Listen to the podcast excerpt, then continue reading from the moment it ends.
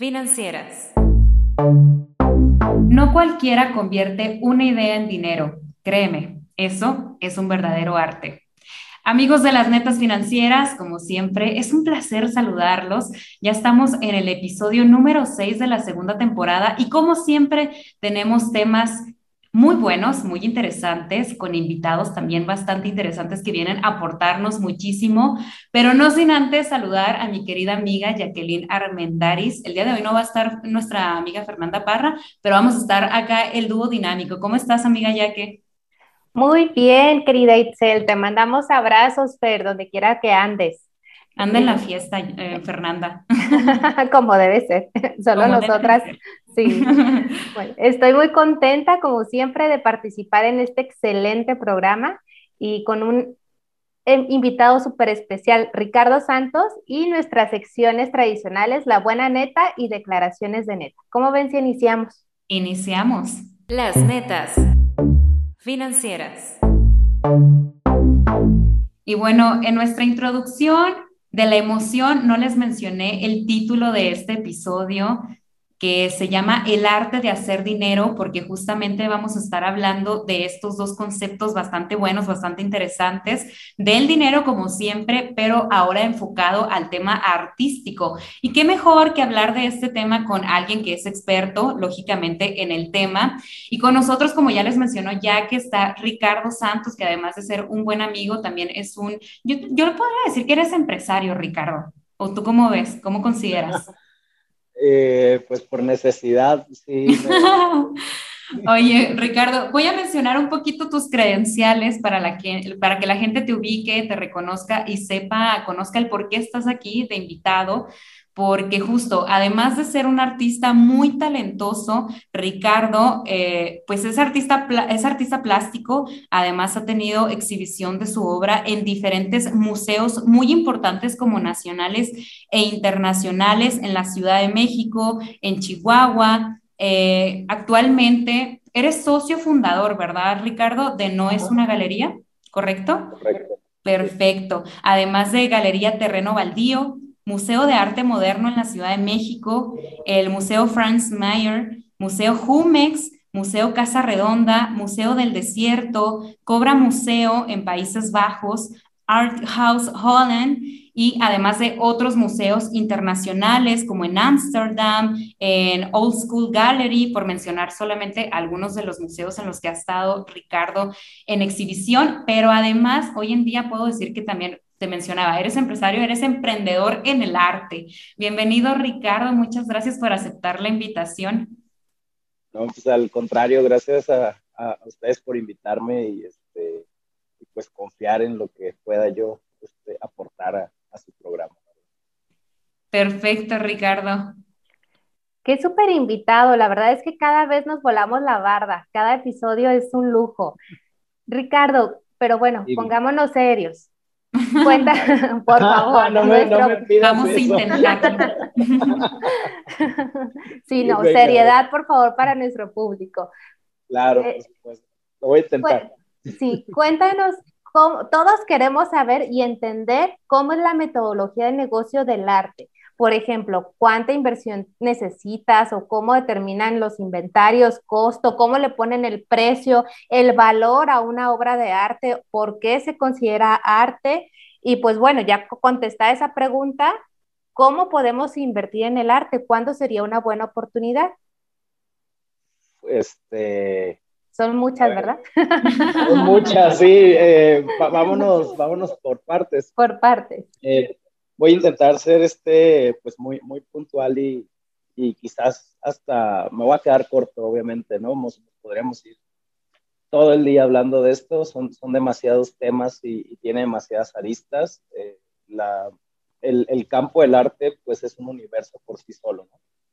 Entonces, eh, pues yo, desde mi experiencia, yo lo abordo desde, desde el punto de vista de, del artista, del, del creador, porque podríamos abordarlo desde el punto de vista del galerista, del art dealer, del consultante, eh, del curador, o sea, hay tantos personajes metidos en, la, gran fórmula del mercado del arte, del coleccionista, ¿no? del que invierte. Eh, pero bueno, pues yo hablo desde, desde mi trinchera, que es desde, desde la trinchera de la creación. Eh, entonces, pues como, primero que nada, la inversión como artista, pues la primera inversión es, eres tú. Eh, tú eres tu principal activo porque tú eres la fabriquita de ideas. Entonces, ¿cómo, cómo vas a trabajar? ¿Cómo vas a educar pues, tus, tus habilidades eh, para capitalizarlas en un futuro, ¿no? entonces, pues tienes que prepararte, ya sea a través de, de, de academia o a través de un método autodidacta, pero de que te tienes que preparar, tienes que prepararte. Tienes que iniciar una carrera, tienes que desarrollarla, tienes que buscar cuáles son las herramientas que existen para darte a conocer, para insertarte en una dinámica de economía del arte, ¿no?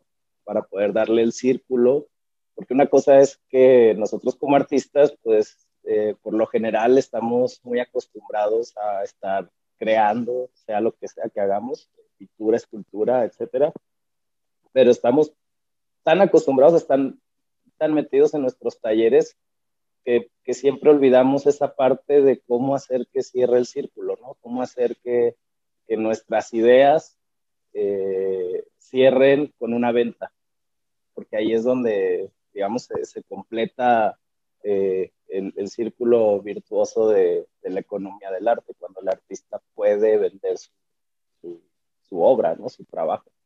Y bueno, pues para eso es, eh, pues es un camino bien largo, ¿no? Tienes que, que, generar una credibilidad para que esa misma credibilidad sea la que le, le proporcione un valor a tu, a tu trabajo. Y entonces, en cuanto tu trabajo tiene un valor, y tú tienes una credibilidad como artista, pues ya puedes ponerle un precio, ¿no? Y ya puedes empezar a cotizarte en, en un ambiente, en, en un ambiente de, de, mercado del arte. Eh, ¿Cómo se logra la credibilidad? O sea, ¿cómo logras tú como artista esa credibilidad para que te den valor? Pues mira, más que nada la credibilidad la logras a través de tu carrera, o sea, dónde has estado, qué has hecho, qué proyectos has realizado y pues básicamente es tu historial. ¿Cómo crees que un artista es un artista? Pues ve el camino que ha desarrollado y entonces con eso pues todo es muy obvio como prospectar qué es lo que sigue, ¿no? Eh, entonces si, si, si tienes un artista que tiene quizás dos años que, que, inició y su carrera es muy cortita, pues digamos que todavía está construyendo una credibilidad. Pero si tienes a una persona que ya tiene una carrera de 20, 30 años, eh, pues es obvio que no la va a abandonar mañana, ¿no? Eh, sobre todo si, si, le ha ido bien, eh, económicamente hablando. O incluso, aunque no les vaya bien económicamente hablando, hay artistas que tienen una credibilidad inmensa, ¿no? que no se hayan sabido colocar, bueno, pues ese es otro, otro tema. Pero bueno, ya, ya viendo el viendo el cuerpo de obra, viendo lo que han dejado detrás de ellos, pues ahí es donde se puede llegar a un consenso general sobre la credibilidad de, de un artista. Sobre todo, la credibilidad nos sirve y le sirve más que nada al coleccionista y a los otros personajes, a los galeristas, a los museógrafos, lo que sea, para saber que el artista en el que están confiando, en el que están confiando en apoyarlo o lo que sea, pues mañana no, no, no va a cambiar de rubro, ¿no? No va a abandonar lo que está haciendo y va a dejar de hacer lo que hace. Porque entonces en ese momento, pues se, se cae todo, ¿no? Si, si tú abandonas lo que estás haciendo, y dejas de hacer arte y mañana te metes a, a McDonald's o a Walmart ahí a despachar, pues ya se cayó tu carrera porque ya abandonaste lo que estabas haciendo. Oye, Ricardo, eso que mencionas me parece muy interesante porque no hace mucho escuché de un comediante que, bueno, como tal no es, pues yo puedo decir que sí es artista, ¿no? Porque generar chistes y hacer comedia, hacer reír a la gente también es un arte. Y él decía, a mí no me interesó nunca la fama.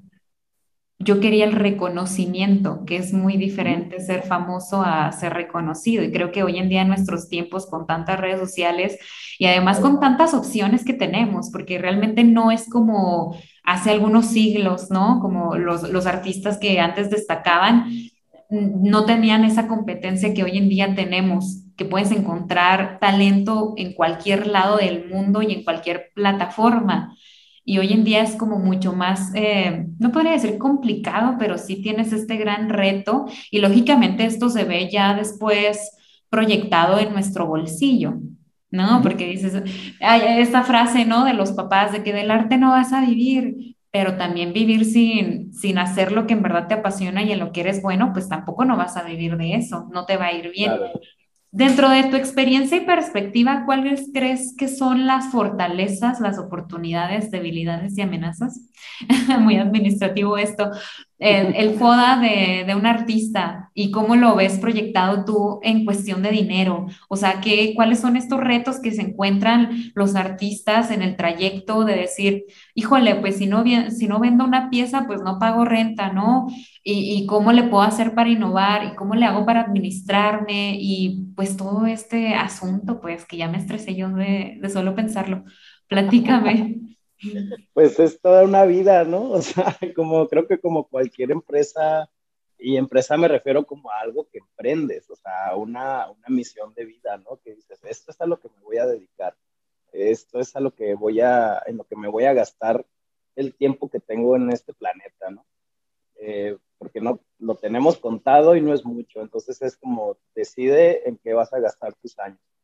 Eh, creo que el principal, eh, lo principal es lo que mencionábamos, generar una credibilidad, porque si no hay credibilidad, pues no va a existir quien, quien crea en ti, no va a existir quien quiera invertir en ti, eh, no va a existir quien te quiera apoyar.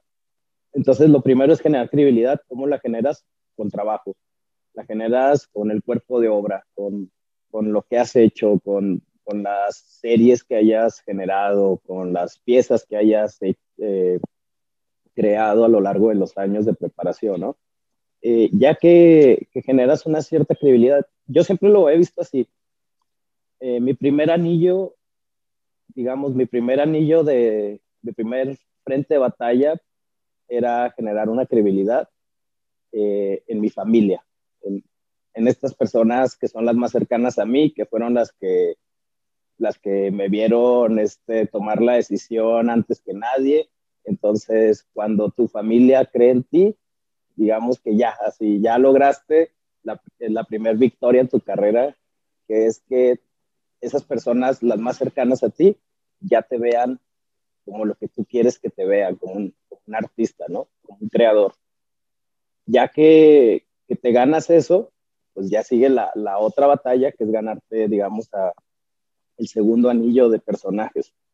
Eh, las amistades, los familiares, ya los que no son tus hermanos, hermanas, padres, sino, digamos, los primos, los tíos, los amigos de la escuela, eh, los amigos del cotorreo, y ya después de ahí, al público más, este, digamos, los anillos más externos, ¿no? Ya empezar a generar, pues sí, una credibilidad más amplia en la comunidad. Eh, ya cuando logras eso, pues bueno, ya cuando todo el mundo te concibe como, un artista y no te ven como otra cosa, pues digamos que ya aplanaste el terreno para, pues para, para desenvolverte, ¿no? Eso, eso me suena muy familiar, ¿no? Yo creo que todos los emprendedores igual. Sí, que mira, ese pobre anda ahí vendiendo seguros. No, nos escuchan muchos seguros. Hasta lo anoté. Doble. Doble reto. Mira dónde quedó.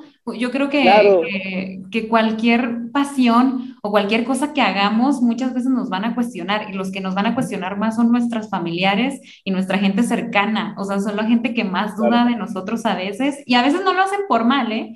Yo siento que muchas veces no tienen esa intención negativa de afectarte, pero sí te afectan. o sea, si tú lo permites, claro, si tú lo permites. Claro. Sobre todo porque estamos hablando de un área que es, digamos, es una profesión bastante vulnerable. Digamos que es un área de desenvolvimiento bastante vulnerado porque eh, no existe certidumbre, no existe, digamos, un estímulo que te, eh, que te asegure un futuro. O sea, es una cuestión de que te vas a volver un freelance, básicamente. Si a dedicar al arte, eh, a la creación de tus propias ideas, pues es un freelanceo, ¿no? Creo que se me olvidó mencionar que creo que la primera batalla es con uno mismo, creérsela uno, ¿no? Claro. Eso es lo, lo más importante, porque si tú no te la crees, este, pues no, no vas a poder arrancar nada. Si, si siempre estás con dudas, eh, esa es una de las cosas que, que yo me he encontrado, eh, con las que he tratado de, de, luchar, porque pues, la duda siempre existe. Yo creo que eso es algo que es inherente de cualquier ser humano, ¿no? Que siempre traemos una duda, ¿no? Entonces, yo siempre tengo dudas, o sea, todas las mañanas me levanto con dudas y luego ya es así como, no, no, pero espérate, déjame, me voy a echar un baño, este, me voy a todas las lagañas y me, y me sacudo todas cachetadas. Sí, y luego así, ponte tu traje de, de, de tu personaje o lo como le quieras llamar, capa de, de seguridad y de confianza y vámonos a, darle, ¿no? Eso es muy buen eh, consejo. Sí, entonces eh, una de las cosas que me he encontrado eh, precisamente con toda esta dinámica que, que, he vivido en los últimos años de estar con el proyecto que tenemos en, en Holanda, de estar confrontándome tantas veces con, con los artistas de allá, con la, con la gente de allá, pues yo creo que lo principal que he visto es que nosotros cargamos una inseguridad que nuestro propio ambiente nos la inyecta, ¿no? Desde niños, desde que crecemos, la propia familia nos lo inyecta, nosotros mismos lo inyectamos a otros sin darnos cuenta, o sea, vivimos en una cultura que, que está llena de culpas y está llena de, de, inseguridades y entonces, pues un niño acá en México, pues le, siempre es, no, tú no puedes, este, mejor búscate ser algo más seguro, conviértete en médico, conviértete en ingeniero porque puedes conseguir un trabajo y no te va a pasar nada, porque de artista, de bailarín, de, lo, de cualquier otra cosa que, que esté un poquito más chaquetera que, que, una profesión a las que estamos acostumbradas, eh, olvídate, no lo vas a lograr, ¿no? Porque latino es muy difícil. Y sí, sí la tenemos muy difícil. nuestro contexto latino lo tenemos difícil todo. Entonces, y, y allá, pues olvídate, es, imagínate a alguien que desde chico, desde bebé, siempre le dicen, tú puedes hacer lo que quieras. Lo que tú quieras lo vas a lograr. Entonces, eh, la principal batalla que nosotros tenemos es contra nosotros mismos, contra nuestro entorno que siempre nos va a estar empujando hacia abajo. Entonces, quitarnos esa idea de no podemos, no podemos, tengo inseguridades, qué va a pasar mañana, si me arriesgo, qué miedo, ¿sabes? Y, ves a los güeros, y los güeros desde chiquitos es todo lo contrario, les dicen, no, hombre, tú vas a ser astronauta. Y lo peor de todo es que sí, pueden ser astronautas. Claro, claro. y, y acá, pues no, o sea, incluso cosas que sí podemos lograr, no las hacemos por miedo. ¿Cuántas cosas no hacemos por miedo? Y por culpa, y por una culpa absurda y estúpida, incluso de, de que dices, ¿por qué me siento culpable de hacer lo que quiero? ¿Por qué me siento culpable de haber hecho esto, de haberme regalado esto? De, no sé, es, como, eh, linkeamos mucho el, eh, la culpa con el placer. Lo tenemos bien, bien, bien, así, lo tenemos muy relacionado, ¿no? Y, y bueno, ese es un rollo cultural que sería para otra conversación muy larga. sería para, Stop, Ricardo, por favor. Sería para el segundo bloque porque yo sigo de ñoña, ¿ok? Ahí te va mi otra pregunta. De verdad, de verdad es que como artista pues tienes doble reto, el emprender y emprender en el arte me queda clarísimo que es doble reto como para cualquier emprendedor. Pero bueno, ya saben, ya saben que yo soy la ñoña y te quiero hacer la siguiente pregunta. ¿Qué cambios vienen? Lo siento. ¿Qué cambios ah, vienen con toda la revolución tecnológica para el arte y pues lo tan sonado ahora, las NFTs, Lo dije bien, sí lo dije bien.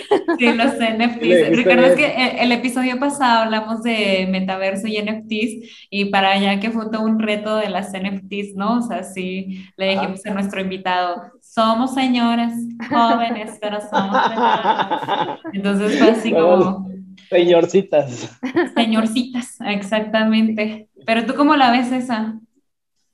Lo de los NFTs, mira, cualquier revolución tecnológica, como siempre, como que causa, causa un montón de impactos. Causa el miedo, ese, si tú tienes, digamos, para los más conservadores, siempre todo lo, lo nuevo y revolucionario pues, los va a asustar, ¿no? Eh, yo no, yo veo que con toda la revolución tecnológica, a mí me asombra, a mí me asombra todo lo que sea nuevo. Eh, yo siempre veo como las posibilidades y me encanta me encanta ver cómo se desarrolla eh, la actividad humana dependiendo de las nuevas tecnologías, de los nuevos potenciales. O sea, para mí es como, wow, o sea, qué increíble que ahora estamos gastando eh, miles y millones de, dólares o de lo que sea en algo que no existe, ¿no? Que existe en un mundo virtual. Que hasta cierto punto es una metáfora del arte, ¿no? Porque pues el arte también son objetos, ¿no? Eh, tú ves una pintura y pues es una tela con, con, con eso, con pintura embarrada. Tú, tú le das el valor de arte porque tu cerebro genera una ilusión de que ahí hay algo, pero pues ahí no hay nada, nada más que pintura embarrada. Igual una escultura, es una piedra con, con forma, pero pues la forma te engaña para que creas que estás viendo algo, algo que pueda ser otra cosa, que pueda ser carne, que pueda ser tela, no sé. Eh, a lo que voy es, nosotros le damos el valor a las cosas.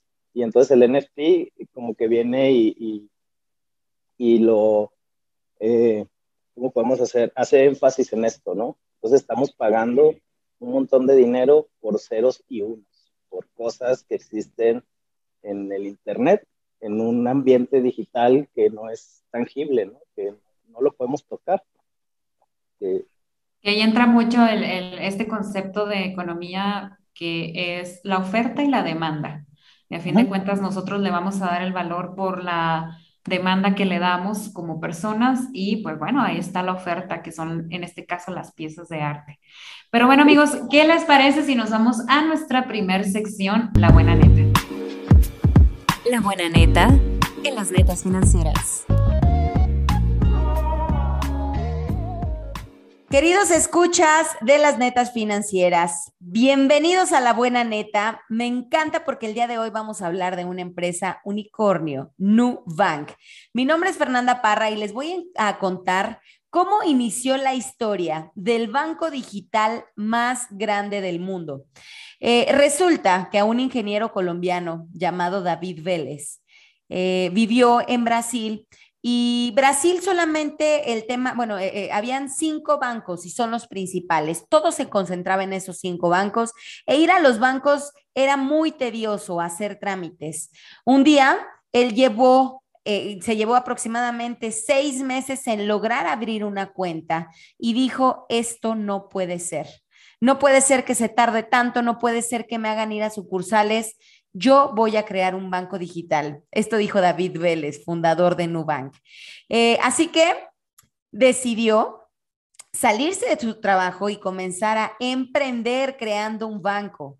Resulta que consiguió inversionistas, rentaron una casa al estilo Silicon Valley y en una cochera comenzaron a crear Nubank por días, mm, días y noches enteras hasta que salió a su lanzamiento Nubank y fue muy bien recibida en Brasil. Posteriormente se fue regando la voz de Nubank eh, a toda Latinoamérica y también está haciendo un boom en México tanto que, ¿qué creen? Acaba de salir a la venta sus acciones en una oferta pública inicial en Estados Unidos.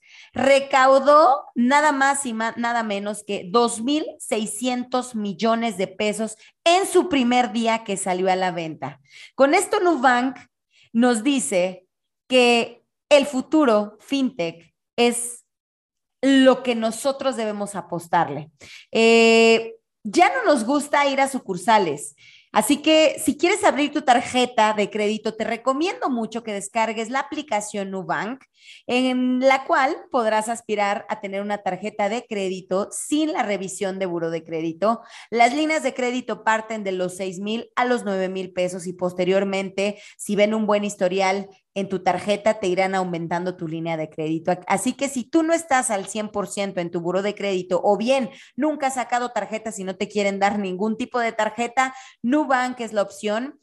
En dos días máximo puedes tener acceso a tu tarjeta digital y te llega una tarjeta hermosa color morado a tu casa de, de, forma física, que también la podrás utilizar en, en establecimientos. Eso sí, les recomiendo que al utilizar Nubank puedan ser totaleros. Todo aquello que gasten lo paguen mes con mes porque este tipo de tarjetas y Nubank sí pueden llegar a tener unas tasas de interés aproximadamente del 80% anual. Así que no es recomendable que la saquen aquellas personas que todavía no saben manejar bien tarjetas de crédito. Les recomiendo mucho para que comiencen a crear su buen historial crediticio. Les recomiendo que descarguen la aplicación Nubank y saquen su tarjeta. Seguimos con las netas financieras, amigos. Un abrazo.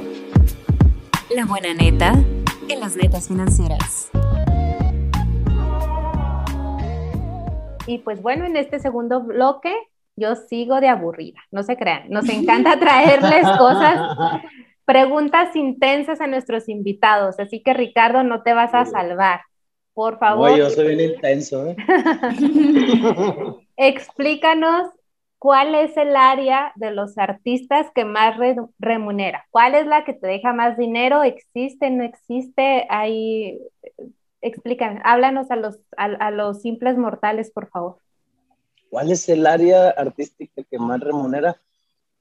Mira, esa es un albur, esa pregunta es un albur totalmente, porque te podría decir, sí, la escultura deja más dinero, pero pues si lo vemos desde cierto punto ahorita, los artistas más cotizados, yo creo que el artista top más cotizado en el mundo hoy en día es un pintor. Entonces, eh, eso es un total albur. Puede, puede ser que, que, sí, una, digamos, una escultura por su proceso, por el proceso que requiere, pues se requiere una, recuperar la inversión de ese proceso, ¿no? Pero, por ejemplo, la pintura, lo bidimensional, pues la inversión que ocupas es mucho menos que en la escultura y tu porcentaje de, de, multiplicarlo pues puede ser mayor, o sea, puede ser muchísimo más, ¿no? Eh, y, con, y, el, y creo que el personaje que más puede ganar pues siempre va a ser el artista. Es el que la tiene más difícil, pero una vez que lo logra, es como ganarse la lotería, ¿no? Si tú en el arte le logras pegar al mercado como creador, el crecimiento es exponencial y sucede en cinco minutos. Te puedes pasar 30, 40 años tratando de pegarle y si le pegas a los 50, tu crecimiento es así como, uff, ¿sabes? Es, es, casi vertical.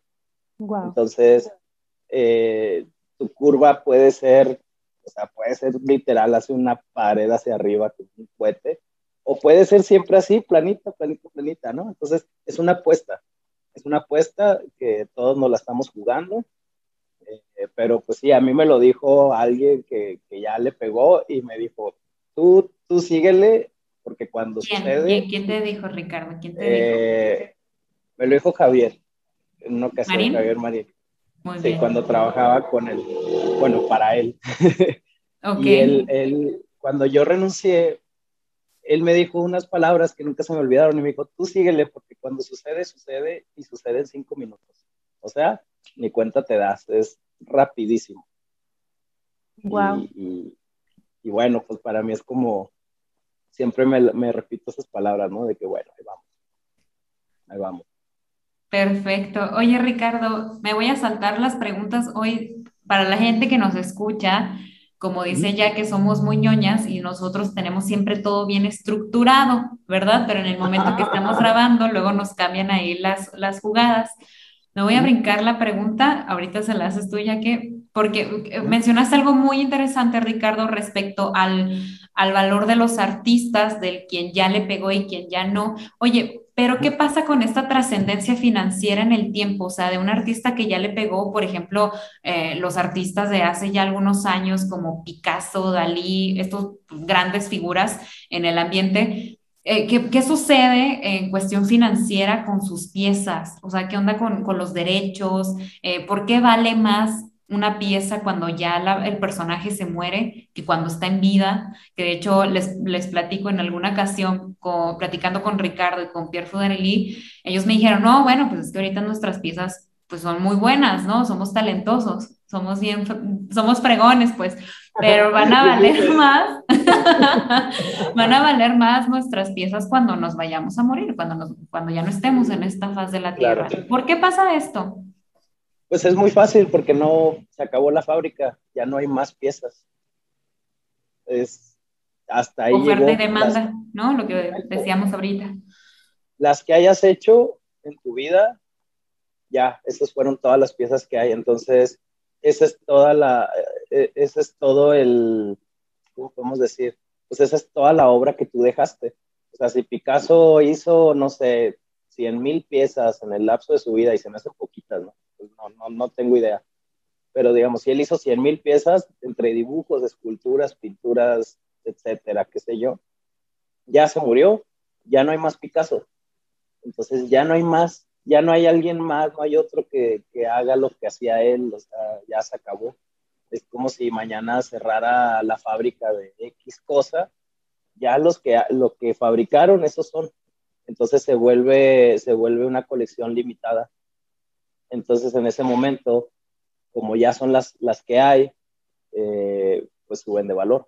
Eh, sobre todo si el artista en cuestión, pues, eh, construyó una carrera, construyó un nombre, construyó una credibilidad, construyó, digamos, una, una base de fans de su trabajo, ¿no? Entonces, básicamente es eso, te mueres, ya no hay quien haga más, ya no hay quien vuelva a pintar o esculpir como tú.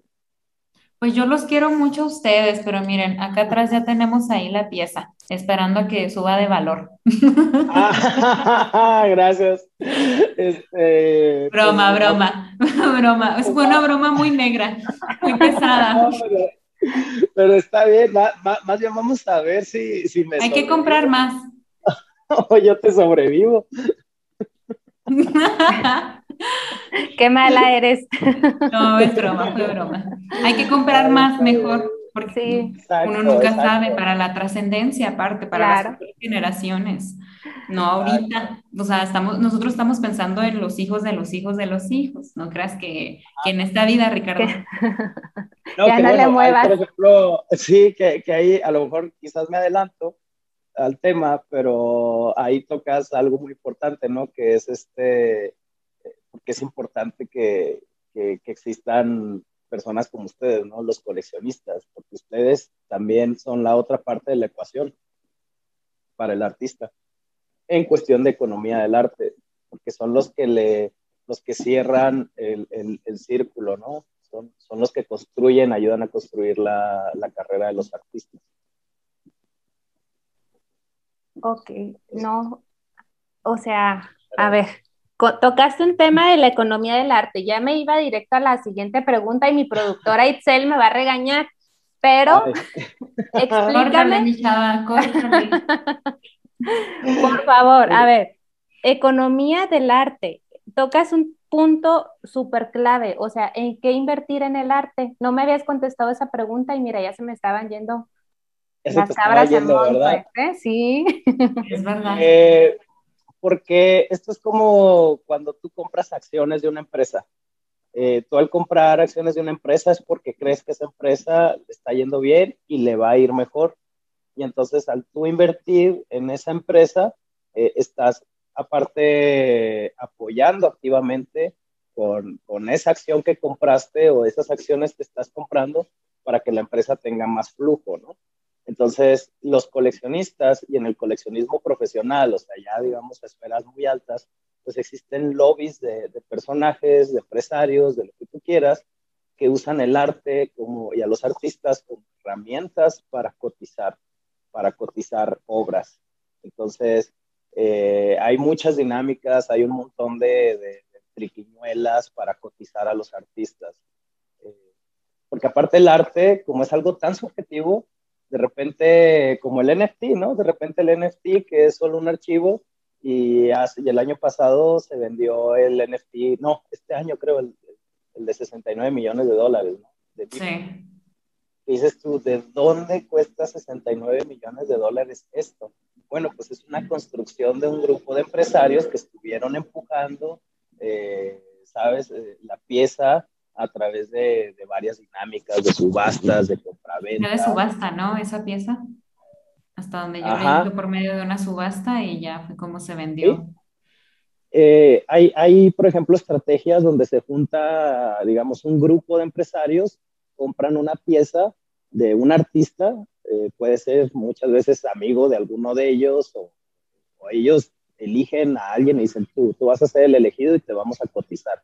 Entonces, compran la pieza, la meten a subasta, la compra uno del grupo y luego este, eh, la, la conservan luego a la siguiente subasta, el año que entra o lo que sea, la vuelven a meter, la compra alguien más del grupo cotizado un poco más arriba y así es la dinámica, la van cotizando año tras año hasta que digamos al quinto, sexto año ya la, ya la pieza alcanzó tres, cuatro veces su valor o quién sabe, diez en, casos muy extremos y ya dejan ir la pieza y entonces sí, eh, ya se reparten el botín y, el artista se queda cotizado. Y entonces tú como coleccionista, cuando decides eh, creer en un artista y coleccionar su, su trabajo, eh, no solo porque te gusta, sino porque crees que va a valer más en el futuro, eh, pues estás haciendo eso, estás haciendo que crezca, estás, estás empujando para que ese artista pueda invertir, para que pueda reinvertir y pueda colocar sus piezas en X museo y entonces el día de mañana está exponiendo en el MoMA eh, o en no sé dónde y, tú le compraste una pieza hace 10 años y entonces por el simple hecho de que ese artista ya esté en este lugar, tu pieza que compraste hace 10 años, pues se dispara en su precio, ¿no? Ven, por eso fue mi comentario. Pero Exacto. Oye, Ricardo, Tú que eres un hombre muy culto, muy viajado y que has conocido a muchas personas, a muchos artistas, de igual forma también muy cultos y experimentados, ¿cuál es la comparativa o cuál es, es el impacto que tú notas de que la gente o la sociedad tengamos inculcado el bonito valor del arte, a diferencia de cuando no nos inculcan el arte como una forma de vivir? ¿Cómo se ve el impacto financiero, sobre todo en, estas dos diferencias? Mm, bueno, eh, para empezar, pues es como en el deporte, ¿no? Eh, no es lo mismo cuando México manda a su delegación y manda 300 y nomás regresan tres con, con, con tres de bronce, ¿no? a cuando otras naciones pues mandan a lo mejor la mitad de, de, eso, pero se traen el triple en puras de oro, ¿no? Entonces, eh, el, el, arte, pues el arte es parte de la cultura y la cultura es lo que nos da identidad. Entonces, cuando nosotros viajamos, cuando nosotros salimos de México, ¿qué es lo primero que presumimos? Pues nuestra cultura nuestra identidad, lo que nos hace sentir parte de algo, ¿no? Parte de un grupo, parte de una nación, parte de una región. Y entonces si viajamos, ahí estamos a todo el mundo presumiéndole, no, pues que las tortillas, no, que los aztecas, no, que los españoles, no, que este, que el otro, ¿no? Entonces, eh, pues todo eso que es cultura, nosotros los artistas formamos pues, una parte integral de, de esa cultura, ¿no? Somos hacedores de cultura. Entonces, una, digamos, una sociedad culta, eh, pues se va a notar también en, el arte que genera, en la cultura que proyecta, en lo que va a dejar a futuro, eh, en el gusto, en el gusto que genera en la comunidad. Luego nos quejamos de que por qué tenemos, eh, no sé, urbanismo tan feo, ¿no? ¿Por qué la arquitectura de, de, las colonias es tan fea, por qué esto es tan feo, por qué aquello está tan feo, por qué las calles son así, pues porque no existe tampoco un alguien que le dedique o le dé importancia al buen gusto, a, que algo se, se tenga que ver bien, ¿no? No digo que bonito, pero que se vea bien, que se vea agradable, eh, que sea algo que nos haga sentir, pues, bien con nosotros, con nuestro entorno. Entonces, pues del arte, el arte aparte, pues enriquece, ¿no? Enriquece mucho el espíritu. Y, y, eso se nota también en cómo, cómo lo reflejas después en tu vida, en tu día a día, en cómo te organizas, en cómo tomas decisiones, etcétera. Entonces, pues son cosas que impactan de adentro hacia afuera a todos los individuos. Súper interesante, Ricardo, pero antes de mandar a sección, contéstame, ¿moderno, contemporáneo, abstracto o cuál es tu favorito? Ah, ¿cuál es mi favorito? Creo que... Tienes tres segundos. eh, moderno, contemporáneo, pues me gusta todo lo contemporáneo. Me gusta lo contemporáneo. Me gusta lo que, lo que me refleja. Y con contemporáneo no me refiero, porque se puede, se puede sentir como muy plano, pero solo quiero contextualizar. Contemporáneo es todo lo que está sucediendo en este momento. Es, es, lo, que, lo que nos impacta hoy en día, ¿no? Con la tecnología de hoy en día. Pues con esa respuesta nos vamos a la sección Declaraciones de Neta. Declaraciones de las netas. Hola amigos de las netas financieras, mi nombre es Ricardo Santos, eh, soy artista visual chihuahuense. Y pues estas son las netas. Eh, es importante que inviertan en arte, es importante que reconozcan que el arte es para todos, que pueden empezar su colección de arte desde 100 pesos. Es cosa de buscar a sus artistas locales, apoyarlos y créanme, eh, la economía del arte no necesitan ser coleccionistas de alto perfil, necesitamos ser millonarios para empezar a, generar una economía de arte en nuestras comunidades. Entonces podemos empezar, eh, si ya tenemos gastos este, eh, innecesarios en nuestras vidas, pues también podemos incluir el, el arte, ¿no? Declaraciones de las netas. Y ya llegamos a mi bloque favorito, los mantras financieros. Y el día de hoy mi mantra es, el arte no es aburrido, es conocimiento y te abre puertas a la riqueza. Itzel, ¿cuál es tu mantra el día de hoy? Está muy bonito tu mantra, amiga, ya que muy romántico. Y bueno, de igual forma también yo me quiero despedir de este maravilloso episodio con mi mantra, eh, que realmente es una frase, una declaración que nos mencionó Evalina Lesper, y ella dice, los museos no son un gasto, los grandes museos y el turismo cultural son máquinas de hacer dinero. Y esto lo mencionó cuando pues bajaron el presupuesto para esta área tan importante, porque a fin de cuentas pues es lo que produce turismo, economía, riqueza. Entonces vamos a darle más al arte, como lo mencionó nuestro querido Ricardo en las declaraciones de netas. Pero bueno, Ricardo, ¿con qué mantra te quieres despedir de nuestro público? Pues me gustaría enfatizar que el arte es para todos y el arte conecta. Eh, es, lo bonito de, de, este oficio, ¿no? Que cualquier persona en cualquier lugar conecta con, con el arte.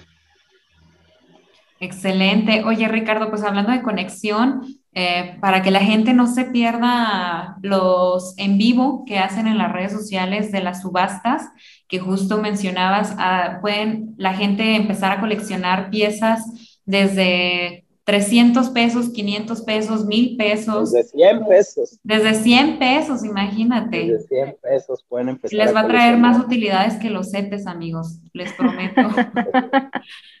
que sí. ¿Cuándo están haciendo estos lives?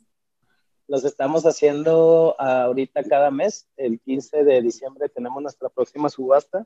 Ándale. Es a través, es a través de Instagram. La pueden sintonizar desde sus celulares, pueden hacer las pujas desde sus celulares, este, no sean tímidos, eh, se puja de 100 en 100 y tenemos piezas desde 100 pesos, Todos, todas las piezas son de, de autores eh, con, carrera, Entonces están comprando piezas certificadas de, artistas. Se volaron la barda con esos, con esa dinámica, en verdad.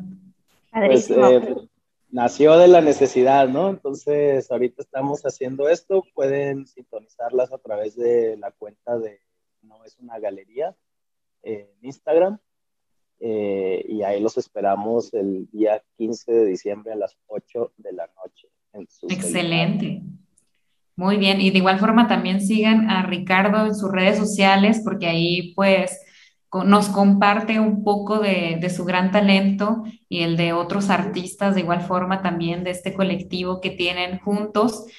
Y pues bueno, muchas gracias Ricardo por habernos acompañado. Al contrario, gracias por la invitación y pues por confiar en lo que tenga yo que decir al respecto. Ya, muy bien. Amiga, ya que también que te sigan en, tus redes sociales porque hay una dinámica. Tienes una, una, rifa actualmente. Es correcto, ya se me estaba olvidando. Es que estaba buscando a Ricardo en, Instagram y no. Ya Ricardo Saga. Ricardo Saga, perfecto. Bueno, pues en Sueña Bienes Raíces tenemos la rifa de una casa en Santa Clara. El boleto. ¿Qué? ¿Una casa? Una casa súper bonita, la verdad. Sí. Y la verdad es que el costo del boleto está súper accesible en 350 pesos. Por favor, apóyennos, compren boletos y compartan nuestra información. Se rifa el 24 de diciembre eh, con los números de la Lotería Nacional. Así que ahí les mando sus boletitos. ¿eh? Oye, y hay que, poner, hay que poner arte, van a estar arte esa casa. Pues, Va a necesitar arte, exactamente. Totalmente.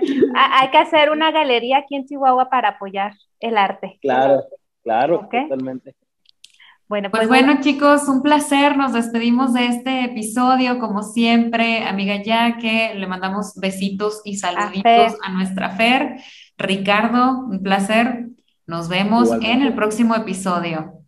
Gracias. bye. bye.